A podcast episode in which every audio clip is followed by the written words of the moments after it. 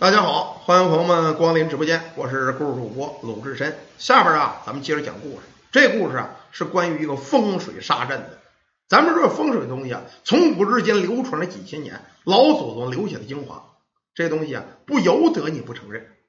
下边咱们讲这个呢，是发生在台某地曾经的一起大事啊。据说呢，距现在已经逾六十余年，在台某地啊，曾经闹过一场大水灾。在这场水灾中，有一家人，全家人是连房子带庄稼，突然被洪水冲了个尸骨无存。第二年夏天，大大的太阳天众人发现呢，在那个洪水冲过的地上，一位风水先生死了，可死的非常奇怪，浑身所有血液变成了一个人干，但这血，你们猜从哪流下来的？从他的尿道全尿出来了，也就是这个人尿血生生给尿死了。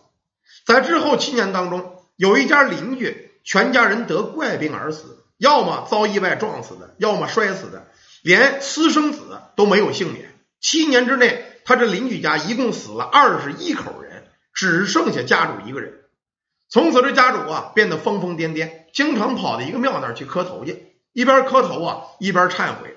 有些人去听，居然听出一桩惊天的大案子。到底这两家人因何三十余口全都死了呢？听完啊，这疯子说的，大伙儿才明白，原来呀都是同一个地方租田地的人。那会儿啊，老蒋败退，跑到台方去了。台方呢也学着咱们搞这土改，劝呢当地这个百姓啊，地主啊是减租子呀，重新分配农田。第一家人分到这个农田呢，挨着一个水沟子，在这个水沟子头边上，地虽然少。但是浇地非常方便，他们家邻居也分了一块地，分的地比这家要多，但是离这水沟非常远，浇地很不方便。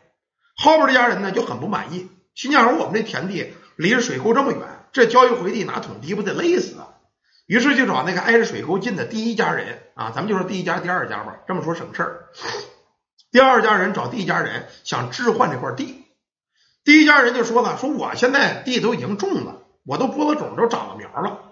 我现在给你换，我这地不白种了吗？那你不占便宜了吗？双方两家因为换地的事儿就闹起纠纷来了，结下了恩怨。三年之后，第一家人呢准备要迁葬祖坟，想把祖坟呢迁在他们家这块地这儿来。由于有水嘛，都是借着活水，这家人能发财。结果被第二家人离这水沟子远这家给知道了，背地里买通了这个风水先生，说这个风水先生啊，我跟他们家有仇，你给他们家葬地葬风水钱给我下一个绝阵，我给你多出钱。当时花了重金给这风水先生。按说学风水的人，你不能干这个事儿，对不对？你这事儿有失道德，而且呢，你学这风水害人，这对你本身也不好。可当时那家人给的实在是太多了，就为出这一时之气，买通了风水先生。这风水先生呢，给第一家人选地的时候，就选了一块七绝地，而且在这亡人尸骨上下了一道镇骨符。就在第一家人下葬祖先不到一年之后，当地下了一场暴雨，这暴雨闹开了洪水了。由于他们家房子连地头都挨着个大水沟子，全家七口连房带地全被那大洪水给冲了。等他们家死干净了之后，第二家人呢一想，这家人都死绝了，地头跟我们挨着，反正我们占了吧，也没人找我们了，因为家人都死完了，一个人没有了，好不得意呀。没想到在第二年的时候，这风水先生呢。就在他们家这个坟地旁边尿血，活活给尿死了。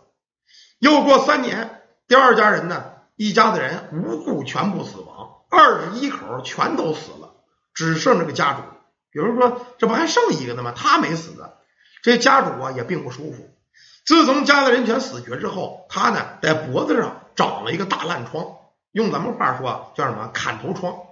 这个大烂疮啊，每天流能打水，浑身散发着恶臭。最可怜的是到夏天，到夏天那脖子上啊，全长了一层大白蛆啊，怎么治都治不好。把家里的地，包括房子，全都给卖了。在台方啊，找了无数的大夫，可谁都治不好。每天身上散发着股烂臭，所有邻居啊都没办法，疯疯癫癫把他送到一个桥洞底下那个大洋灰管子里，让他当流浪汉去了。有些好心的邻居啊，每天呢轮流着给他送点饭。就这么着坚持了半年，可万没成想，在一年冬天的时候，居然来了一场寒流。就这个人啊，生生在这个桥洞子底下给冻死了。咱们大伙都知道啊，台方那边啊是热带地区啊，基本上再冷也冷不到哪儿去。因为咱们看电视经常看着，哪怕是冬天，台方那小妹妹也穿着小短裙没有那么冷，不像咱们真正的北方，零下三十度、四十度，不可能冻死人。可这人就是生生冻死的。据周围邻居看啊，在他死的时候，浑身结了一层干冰啊，就跟那个冰碴子一样啊，人都冻僵了。大伙儿啊，后来找这个当地懂这个行的呀，或者风水先生一问，才知道。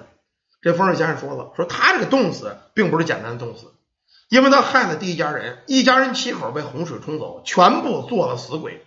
但是这种死鬼可不是正常死的，这叫什么呀？水鬼。凡是水鬼报仇找替身的人，这个人表象要么是淹死的，要么是冻死的，跟水有关系。所以说呢，即便不那么冷，害的这家人。这个主家也是因为冻死的，而且啊，后来呢说第一家人还有一个大哥啊，曾经呢在咱们这边并没有去台房，后来多年以后回家扫墓，才发觉弟弟一家的人七口都已经亡故了。这大哥呢是悲痛万分。有人说他怎么没事啊？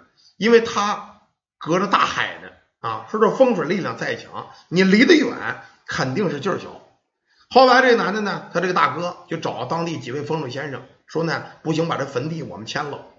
这叫风水先生来了，一看呢，说不行，你这块地叫七杀兄弟啊，七杀地是拆迁不了的。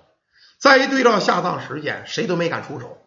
大伙呢就劝他说：“你这么着吧，这个墓啊，你就任它破败吧，反正呢，你你在咱这个大陆里边啊，离这个墓也远，对你影响并不大。除非等政府出面把这个地全平整了。”到那会儿，咱们再迁葬才行，要不然你自个儿动，一旦动完了，家中必遭厉鬼作祟。这大哥也没办法了，又做了几场超度法会。后来啊，做完法会的第二天，他就做开了梦了，梦见自个儿父母，包括这个兄弟、弟媳妇啊、侄子呀、外甥一帮子人，一共是七口人，在他梦里来了，见他来了啊。见他之后，他弟弟包括弟媳妇就给他下跪磕头。说大哥，我求求你，求求你啊！虽然咱们哥俩二十年没在一块儿啊，但是你是我亲大哥，我求你发发慈悲，将我们一块儿超度了。不但要超度我们，连邻居家死这二十一口，包括冻死的男的二十二口，也得超度。只有将我们一次性彻底超度了，咱们两家这恩怨才能解脱，这个墓才能动，要不然这墓是动不了的。到最后，这男的也没办法啊，家里亲人都已经托梦了。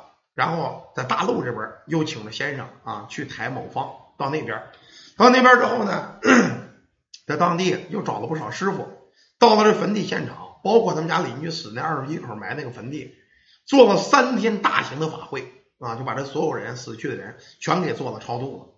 之后呢，找到当地这个村庄啊，就他们当地有这个村长的那一类的，跟咱们讲村长，你得说这块地能不能你们大队收回去啊？这块地平整了。平整完了，我们这两块坟地我全花钱给他们迁了。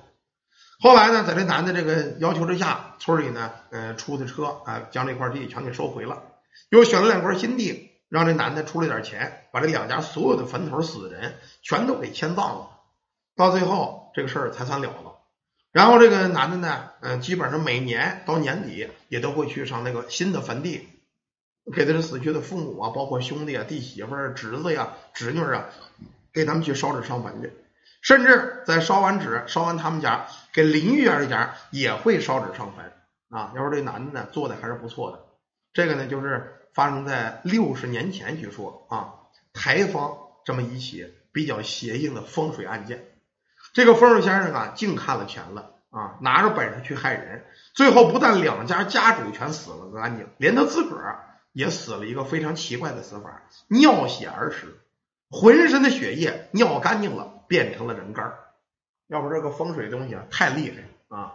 咱们大伙儿说风水东西，嗯，帮人不容易啊，害人容易。可害人容易之后，你得承担这个后果。尤其是两家主家，千万不要请风水先生。你你害我们家，我害你家，千万不要斗，斗来斗去，不光你们两家倒霉，只要厉害了，连这风水先生都活不了。所以说呢，平时咱们不要干那个损人利己的事儿啊。好吧，感谢大家，感谢朋友们。一个关于这个嗯风水实力的一个案件，咱们就讲到这儿啊，确实是害了将近三十口人。好吧，感谢大家，感谢朋友们啊，咱们这个短片呢就讲到这儿，明天再见。